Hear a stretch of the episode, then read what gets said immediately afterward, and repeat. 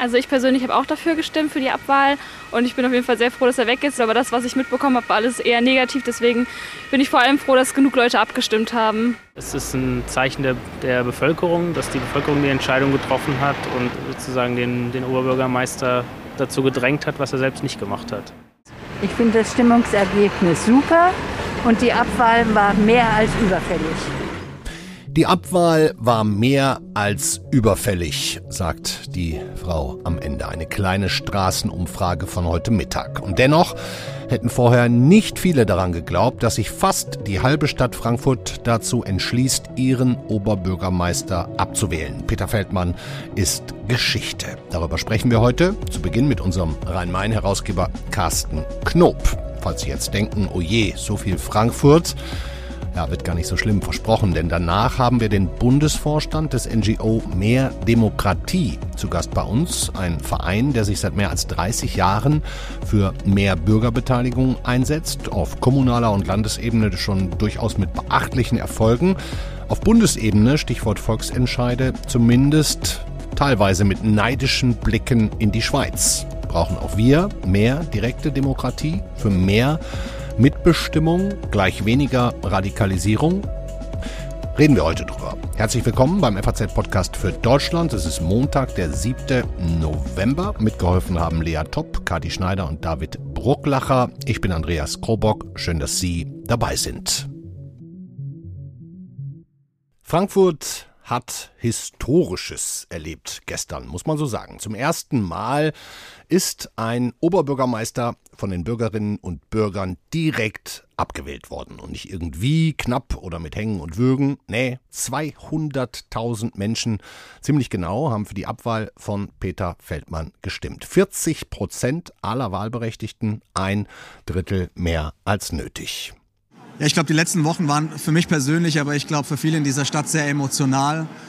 Und deswegen bin ich sehr froh und tatsächlich auch erleichtert, dass es auch in dieser Klarheit entschieden worden ist, dass die Frankfurterinnen und Frankfurter für den Neuanfang votiert haben, dass sie Klarheit geschaffen haben und dass sie ja ein Stück weit den Ruf unserer Stadt wiederhergestellt haben. Und jetzt können wir gemeinsam nach vorne gehen, vielleicht ein, zwei Tage erstmal zur Ruhe zu kommen und dann nach vorne schauen.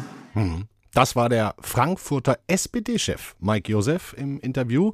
Den Ruf der Stadt wiederherstellen, sagt er über die Abwahl seines eigenen Parteikollegen. Ich saß hier genau vor drei Wochen genau an dieser Stelle mit unserem Rhein-Main-Herausgeber Carsten Knopen. Wir haben über den Abwahltermin gesprochen, über den Strafprozess gegen Feldmann auch. Heute machen wir dann auch natürlich den Deckel zusammen drauf. Hallo Carsten. Hallo Andreas. Was sagt denn diese riesige und in der Anzahl sicherlich auch unerwartete Beteiligung über unsere Stadt?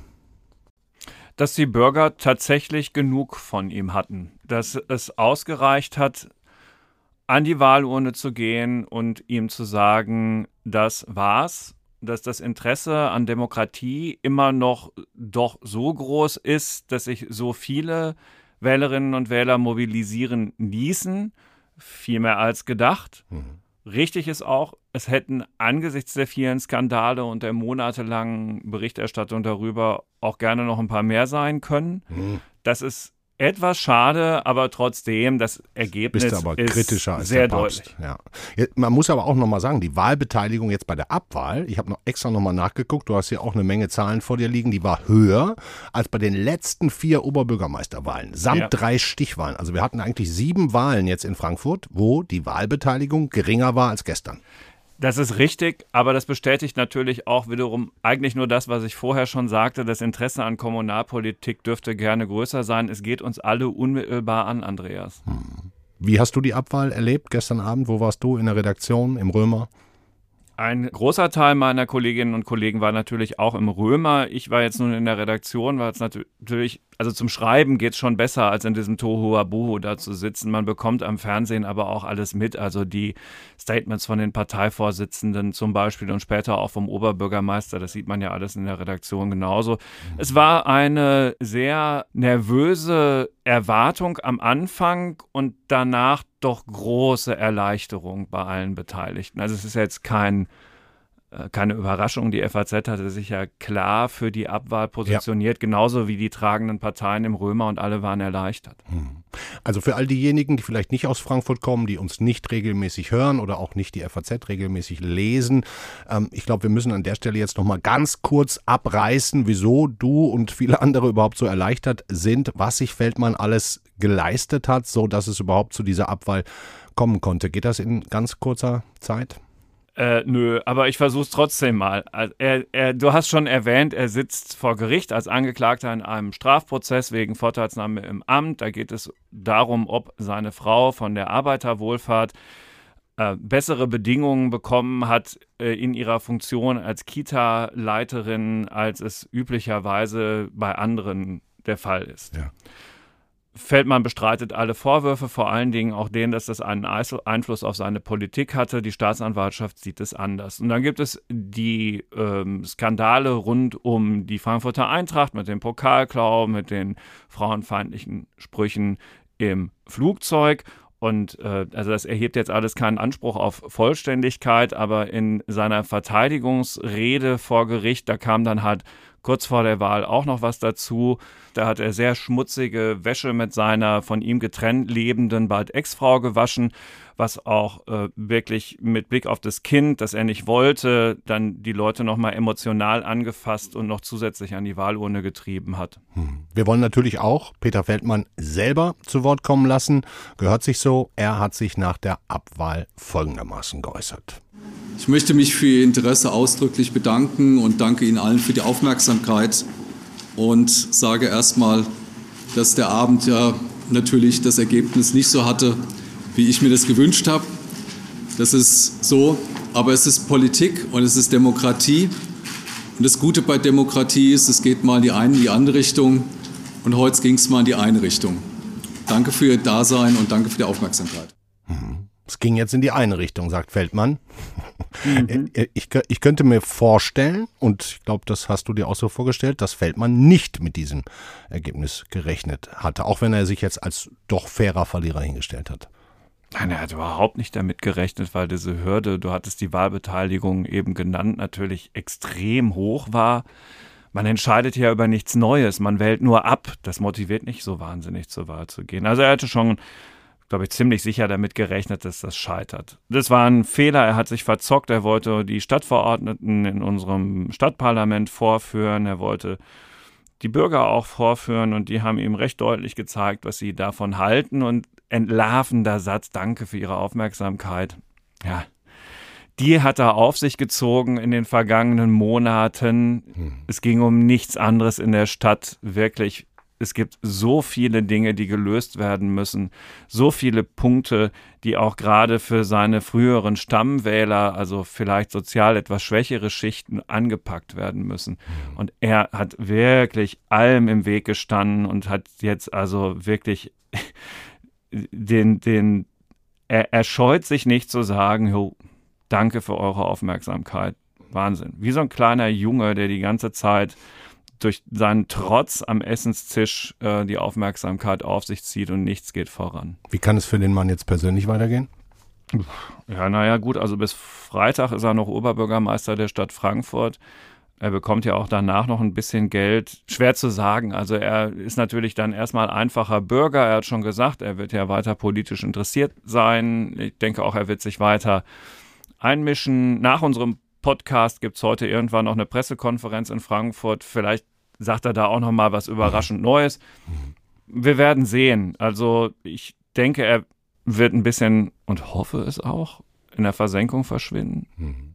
Nun gab es dennoch auch in Frankfurt natürlich die Mehrzahl, die ihn abwählen und auch loswerden wollte. Man muss das so klar sagen. Aber es gab auch ein paar, die gesagt haben und geschrieben haben, wir, die FAZ, hätten zu stark Position bezogen gegen Feldmann. Vor allem auch du. Ja. Kannst du jetzt, wenn du magst, was zu sagen? Ja, mag ich. Mm, es wird uns Zeitungen, Medien ja oft vorgeworfen, wir gingen gerade mit Regierenden inzwischen zu unkritisch um. Und ich halte diesen Vorwurf sowieso für nicht zielführend und im Fall von Feldmann widersprach es einfach den innersten Werten meiner persönlichen Erziehung, ähm, als ich mitbekam, was da alles los war. Irgendetwas Wohlwollenderes zu schreiben. Ich halte diesen Mann für eine totale Fehlbesetzung. Also spätestens seit seiner zweiten Amtsperiode 2018 äh, war das an Eitelkeit nicht mehr zu überbieten und die anderen Dinge im persönlichen Verhalten in seinem Leben kommen ja noch hinzu. Also wir sind wirklich sehr unterschiedliche Menschen und fühlte mich verpflichtet, also in meiner Rolle als Journalist, der, wenn man so will, die vierte Gewalt im Staat auszuüben versucht, mhm. den Frankfurtern zu sagen, ihr habt was Besseres verdient. Und ich bin überzeugt davon, dass das hart war, aber nicht unfair. Die Unschuldsvermutung war immer da. Wir haben nicht Anlässe gesucht, um über ihn den Stab zu brechen, sondern er hat sich ständig neu selbst geliefert. Und deshalb also habe ich da ein reines Gewissen. Ich glaube, es war unsere Pflicht, das genauso zu machen. Und wenn ich das noch sagen darf, unsere Redaktion ist sehr diskussionsfreudig und oft nicht derselben Meinung, zum Beispiel wenn es um die Verkehrsplanung in Frankfurt geht und vieles mehr. Da wird viel gestritten. Es gab in unserer großen Rhein-Main-Redaktion nicht eine andere Meinung als die, dass Feldmann als Oberbürgermeister abgewählt werden muss. Und das drückt sich in unseren Kommentaren aus. Und die Frankfurter Bürgerinnen und Bürger haben es ganz genauso gesehen. Hm. Okay. Wie geht es jetzt weiter in Frankfurt? Wann räumt Feldmann sein Büro? Hast du gesagt? Freitag. Wann wird neu gewählt? Was passiert in der Zwischenzeit? Hm, neu gewählt wird am 5. März zum ersten Mal. Der zweite Wahlgang dann drei Wochen später. Also vor Ostern gibt es eine neue Oberbürgermeisterin oder einen neuen Oberbürgermeister. Wer das sein könnte, entscheiden die Parteien alsbald, also in den nächsten Tagen. Mhm. So, Kandidaten kommen.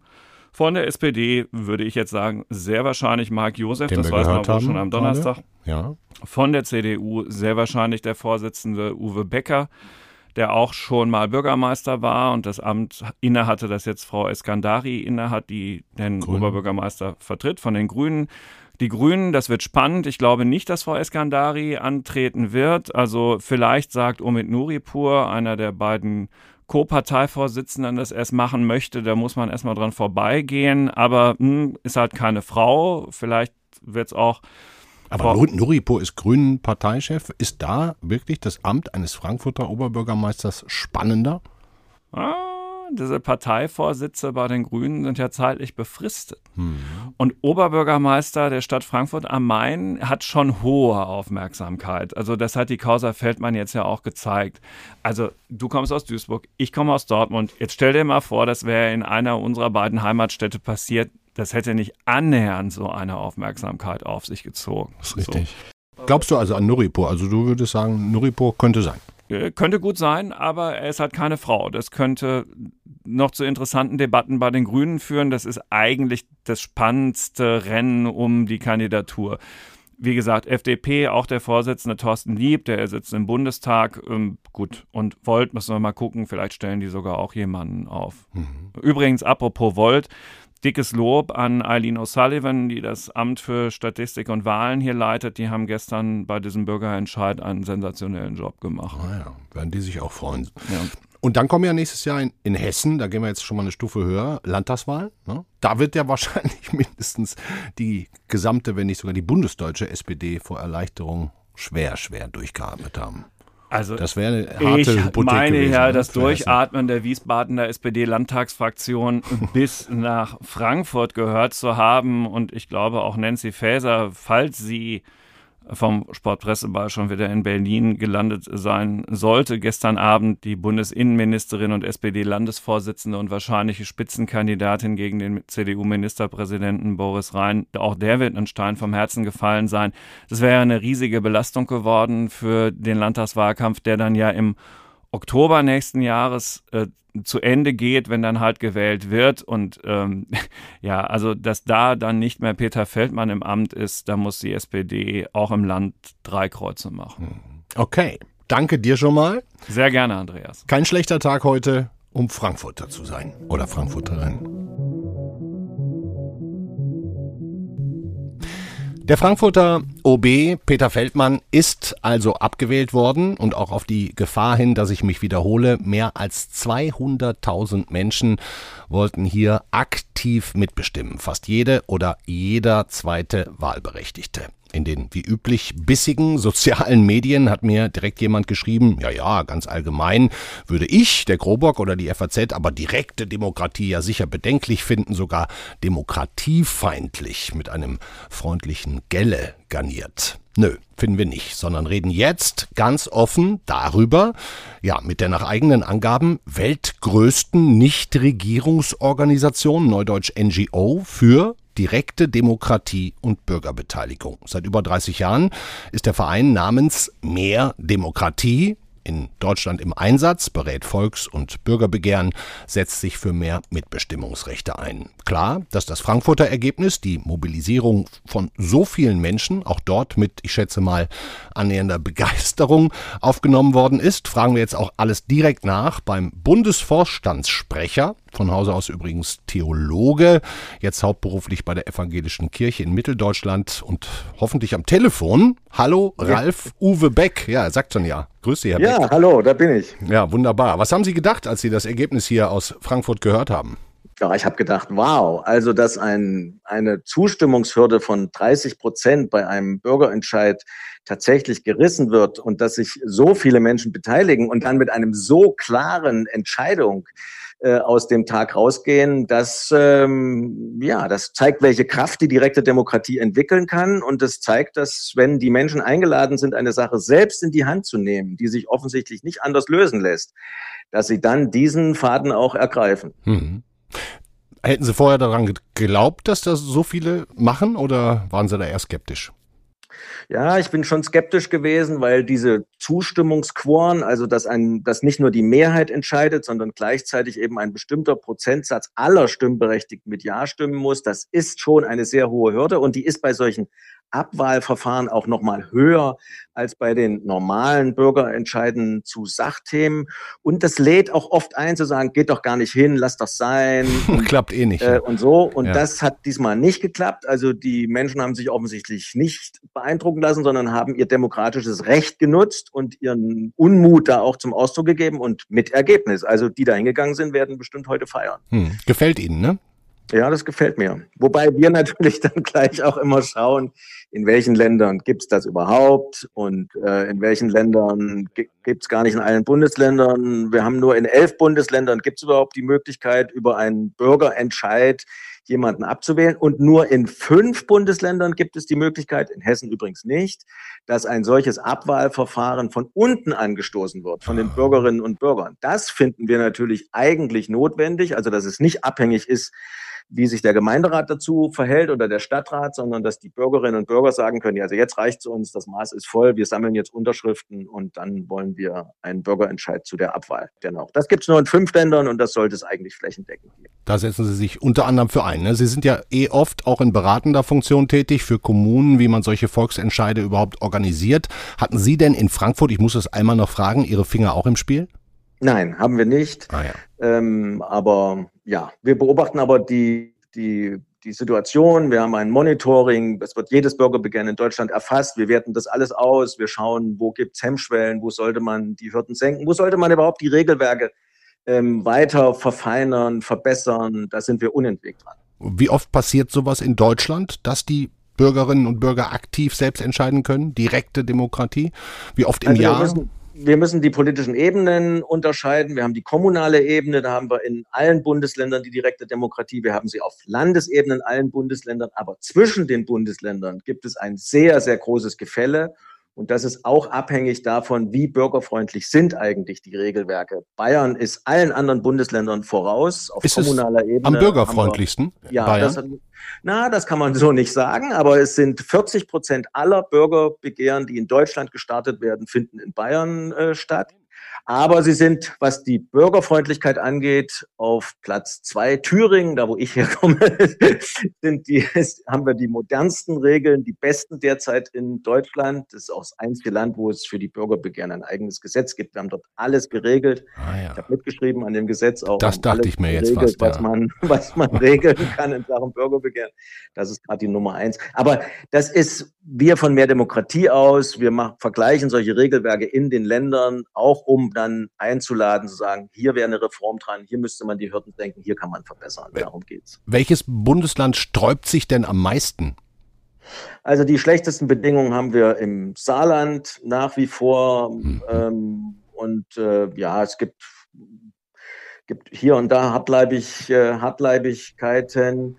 Hartleibig, äh, auf, auf Länderebene, auf, auf Länderebene ist, sind die Reformen noch dringender als auf kommunaler Ebene. Wir haben bis jetzt auf Länderebene äh, ungefähr 100 Volksbegehren gehabt und wir kennen das Instrument. Äh, Hessen war übrigens das erste äh, Bundesland, das das eingeführt hat 1946 ja. mit der neuen Verfassung nach dem Krieg. Ja. Dann kam Bayern und wir haben bis jetzt in allen Bundesländern die Möglichkeit, Gesetze per Volksbegehren auf den Weg zu bringen, aber wir haben bis jetzt nur 100 Volksbegehren erlebt und nur ähm, ungefähr 25 Volksentscheide und die in nur sieben Ländern. Also die Erfahrung, mal einen Volksentscheid zu einem über einen Gesetzentwurf zu erleben, die gab es in neun Bundesländern noch gar nicht. Ja, also da ist unglaublicher Entwicklungsbedarf und wo das Instrument komplett fehlt, und das ist die größte Demokratiebaustelle, die wir in Deutschland haben, ist die Bundesebene. Es gibt keinen bundesweiten Volksentscheid. Es bleibt uns. Jetzt ist natürlich auch immer, wenn wir über mehr Demokratie, direkte Demokratie, ähm, unsere parlamentarische Demokratie sprechen und eventuelle Schwächen, jeder guckt sofort in die Schweiz, ne, ist bekannt. Schon seit Urzeiten, hunderten von Jahren haben die Schweizer die direkte Demokratie. Die Menschen stimmen zigmal im Jahr über alles Mögliche ab, auf allen verschiedenen Ebenen, kommunal, kantonal oder auf der eidgenössischen Bundesebene. Ich habe mir das auch nochmal in Ruhe ab angeschaut was die alles abstimmen. Verrechnungssteuergesetze, Massentierhaltung, Organspende, Corona-Gesetze. Würden Sie das als Vorbild bezeichnen oder würden Sie sagen, nee, unsere parlamentarische Demokratie ist schon ganz gut so, wir müssten dann nur die Möglichkeiten noch besser ausschöpfen? Also ein paar Grundsätze. Unsere parlamentarische Demokratie ist tatsächlich ganz gut so. Aber es braucht eine direktdemokratische Ergänzung. Und zwar auf allen politischen Ebenen. Ähm, und das, und diese direkte Demokratie, wenn wir nur die Möglichkeit hätten, beispielsweise auf Bundesebene, eine Sache selbst in die Hand zu nehmen. Sagen Sie mal ein Beispiel. Dann, dann Klimaschutz. Mhm. Ja, ich wette, dass die Klimaschutzbewegung, wenn wir den bundesweiten Volksentscheid gehabt hätten, vielleicht gar nicht den Umweg über Karlsruhe gegangen wäre, hätte gar nicht gehen müssen, sondern gut, dass sie es gemacht haben. Und das Urteil ist spektakulär. Also das Klimaschutzpaket der, der Regierung zunächst mal zu kassieren und zu sagen, ihr müsst danach bessern im Blick auf die, auf die nächsten Generationen. Aber meine Vorstellung war immer, wenn es den bundesweiten Volksentscheid wirklich gäbe, dann wäre die Klimaschutzbewegung doch längst an der Arbeit, hätte ein Klimaschutzgesetz gemacht, das seinen Namen verdient und wäre raus auf die Straßen und Plätze und hätte dort versucht, die nötigen Unterschriften zusammenzubringen, damit es dann zu einem Volksentscheid kommt. Hm. Und selbst wenn die sich nicht durchgesetzt hätten, hätten wir eine breite und sehr intensive Klimadebatte, noch breiter, noch intensiver, als sie ja derzeit anhebt in Deutschland. Das ist also eine Wirkung der direkten Demokratie. Sie muss gar nicht genutzt werden. Sie würde ausstrahlen auf die repräsentative Demokratie und würde sie in der Wirkung, die repräsentative Demokratie, repräsentativer machen. Weil wenn die Gewählten damit rechnen müssen, dass wir als Bürgerinnen und Bürger eine Sache selbst in die Hand nehmen, dann macht ihnen das natürlich, macht ihnen das natürlich Dampf. Mhm. Und jetzt zur Schweiz. Die Schweiz hat zwei direktdemokratische Instrumente, die wir in Deutschland so auf Landesebene gar nicht, gar nicht kennen, nämlich initiativ zu werden. Also man sagt, das ist ein Thema, das soll beschlossen werden. Mhm. Oder das ist ein Gesetz. Und dann gibt es das sogenannte fakultative Referendum. In der Schweiz treten Gesetze nicht gleich in Kraft wie in Deutschland, sondern bleiben 100 Tage hängen. Die nennen das auch so, die hängigen Gesetze. Die hängen dann da auf dem Kleiderbügel im Schrank und warten 100 Tage. Und wenn in der Zeit eine bestimmte Zahl von Menschen unterschrieben hat gegen das Gesetz, dann kommt es zum Volksentscheid und das Volk entscheidet dann, ob es in Kraft treten soll oder nicht. Und das kennen wir in Deutschland, in den Bundesländern so in Reihenform noch nicht wird allerdings interessanterweise gerade in Sachsen und Thüringen diskutiert, ob man das einführt. Ja. Mhm. Äh, und das würde uns natürlich erheblich nach vorn bringen. Die Schweiz hat aber ein Manko, auf das muss man auch zu sprechen kommen. Deshalb Ihre Frage, sollte man das als Vorbild nehmen? Äh, nicht unbedingt. Wir sagen, man sollte die Schweiz kapieren, aber nicht kopieren. Mhm. Der, in der Schweiz werden Volksbegehren nicht darauf überprüft, ob sie der, ähm, der Verfassung entsprechen. Und deshalb kann in der Schweiz alles zur Abstimmung kommen, was die nötige Unterschriftenhürde nimmt. Das geht in Deutschland nicht. In Deutschland, in den Bundesländern, in ausnahmslos allen Bundesländern können Volksbegehren von Verfassungsgerichten überprüft werden, ob sie Grund- und Minderheitenrechte antasten. Und da sagen auch wir von Mehr Demokratie, nein, die, die direkte Demokratie muss gebunden sein an die Wahrung von Grund- und Minderheitenrechten. Also die schwierigen Entscheide in der Schweiz, Ausschaffungsinitiative, Minarettverbot, wären in Deutschland, behaupte ich, in keinem der Bundesländer überhaupt bis ins Volksbegehren gekommen. Ah, ja. ja, und das ist ein ganz wesentlicher Unterschied, auf dem müssen wir auch bestehen, auch wenn wir den bundesweiten Volksentscheid irgendwann kriegen. Volksbegehren müssen überprüfbar sein darauf, ob sie Grund- und Minderheitenrechte antasten. Das darf nicht sein. Das ist der wesentliche Unterschied zur Schweizer direkten Demokratie. Hm. Wenn ich jetzt mal bei Ihnen nach den Gründen nachfragen darf, warum tun Sie das alles? Ähm, ne, Sie werden ja Motive dahinter haben. Gilt da für Sie zum Beispiel der Satz, mehr Mitbestimmung gleich weniger Radikalisierung? Ja, schon. Also wenn Sie das ansprechen, dann ist die direkte Demokratie jedenfalls ein Instrument, das zur Versachlichung beiträgt, weil wir haben es bei diesen direktdemokratischen Verfahren mit sehr langen Fristen zu tun. Die Verfahren dauern sehr, sehr lange. Das sind Verfahren, die nie einladen zu einem Schnellschuss. Das funktioniert quasi gar nicht. Auf der Landesebene muss man rechnen, wenn man ein Volksbegehren starten möchte, bis zum Volksentscheid dauert das ungefähr zwei Jahre. Auf Bundesebene würde es vier Jahre dauern. Oh, wow. In der Zeit schleift sich wirklich das meiste an Populismus schleift sich dabei ab. Und ich habe das auch in Volksbegehren ähm, erlebt. Ich habe selber in Thüringen zwei Volksbegehren initiiert und auch mitgeholfen, das zum Erfolg zu tragen. Das führt einfach zu sehr, sehr intensiven Gesprächen, zu unzähligen Veranstaltungen, zu Berichterstattung, so dass sich die Menschen wirklich dann einbringen in den Diskurs, sehr, sehr breit und auch immer tiefer. Und das hilft eben, dass sich dann der Populismus eben abschleift. Insofern ist das wichtig. Und wir haben Standards in der direkten Demokratie, dass beispielsweise vor einem Entscheid ähm, es Informationen, ausgewogene Inf Informationen, Pro- und Kontra-Argumente an alle Stimmberechtigten gibt, automatisch zugestellt. Das haben wir bei den Wahlen beispielsweise nicht, aber bei direkten Demokratie setzt sich das durch. In Kommunen, aber auch auf Landesebene. Da ist die Schweiz dann auch Vorbild, da ist das ausgeprägt, sodass die Menschen wirklich auch informiert entscheiden. Darauf, darauf kommt es an. Da kann man ganz viel machen über diese über diese Regeln. Also mehr Sachpolitik, weniger Machtpolitik. Was ist der härteste Knochen und das als letzte Frage, an dem Sie gerade arbeiten? Der härteste Knochen ist der bundesweite Volksentscheid. Wir waren schon weiter. Ähm, die, die Grünen waren viele Jahre Befürworter der Einführung des bundesweiten Volksentscheids, auch die SPD. Ähm, aber dann kam der Brexit und äh, das hat viele verunsichert, hat eine Delle in der Diskussion gegeben, die sich immer weiter nach oben geschoben hat, so eine Entwicklung vom Niederen zum Höheren sozusagen. Aber das ist ganz, es ist gar nicht gerechtfertigt, weil der Brexit war ein, ein von oben angesetztes Verfahren, eine von oben angesetzte Befragung.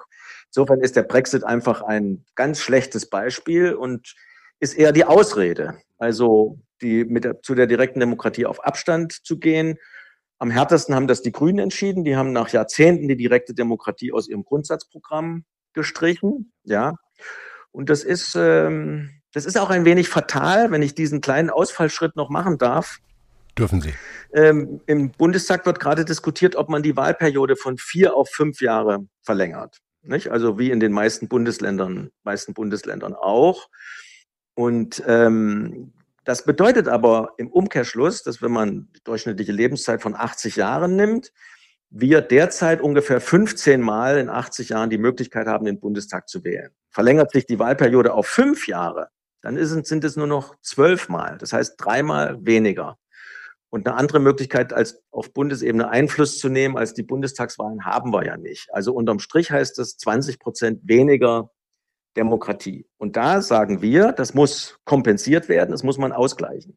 Und in den Ländern haben wir die direkte Demokratie. Da kann man zwischen den Wahlen Volksbegehren starten. Das ist dann die Kompensation, fehlt auf Bundesebene.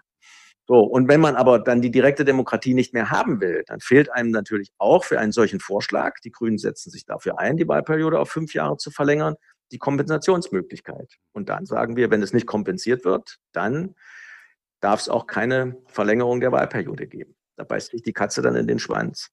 Ja. Also ja. Die, die Grünen gehen auf Abstand, die SPD will von, das ist die traditionsreichste Partei, was Forderungen nach Ausbau der direkten Demokratie angeht. Das haben die seit 1869, seit ihrem Eisenacher Parteitag im Programm. Aber die SPD geht da auch auf, äh, auf Abstand. Ähm, ja, und von daher. Ist nicht ähm, einfach für Sie gerade. Das, Hör ich schon raus. Einfach. Das ist wirklich, das ist wirklich der, der, wie sagten Sie, der härteste, härteste Knochen, Knochen, an dem wir gerade kauen ist die Debatte wieder in Gang zu bringen okay. um den bundesweiten Volksentscheid. Ein bisschen Debatte haben wir ja jetzt gemacht. Ich danke Ihnen sehr für Ihre Zeit. Nagen Sie weiter an diesem harten Knochen. Mein Gefühl ist, äh, Schaden kann uns auf jeden Fall mehr Wissen bei der Bevölkerung. Ähm, egal, warum Sie es sich drauf schaffen, Schaden kann uns das nicht. Dankeschön, Ralf Uwe Beck. Ich danke Ihnen.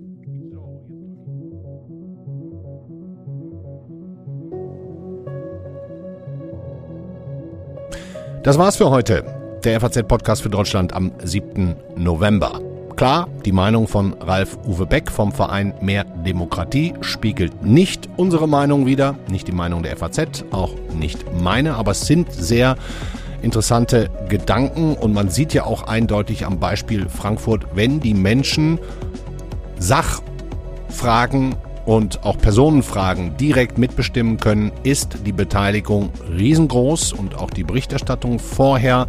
Es geht um was und die Leute beteiligen sich. Sie machen mit und wollen selbst entscheiden. So.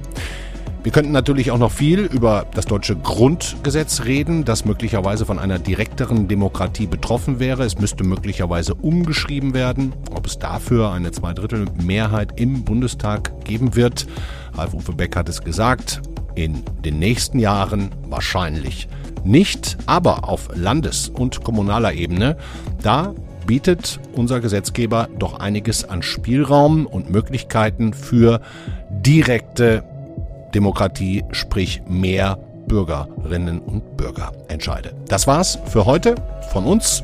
Morgen ist die Kollegin Katrin Jakob für Sie da und da kann ich Ihnen schon mal einen richtig spannenden Gesprächspartner versprechen. Ich verrate es noch nicht. Es, es geht um das große Thema Klima, aber wir haben uns da was Besonderes ausgedacht. Lassen Sie sich überraschen. Bis morgen. Ciao.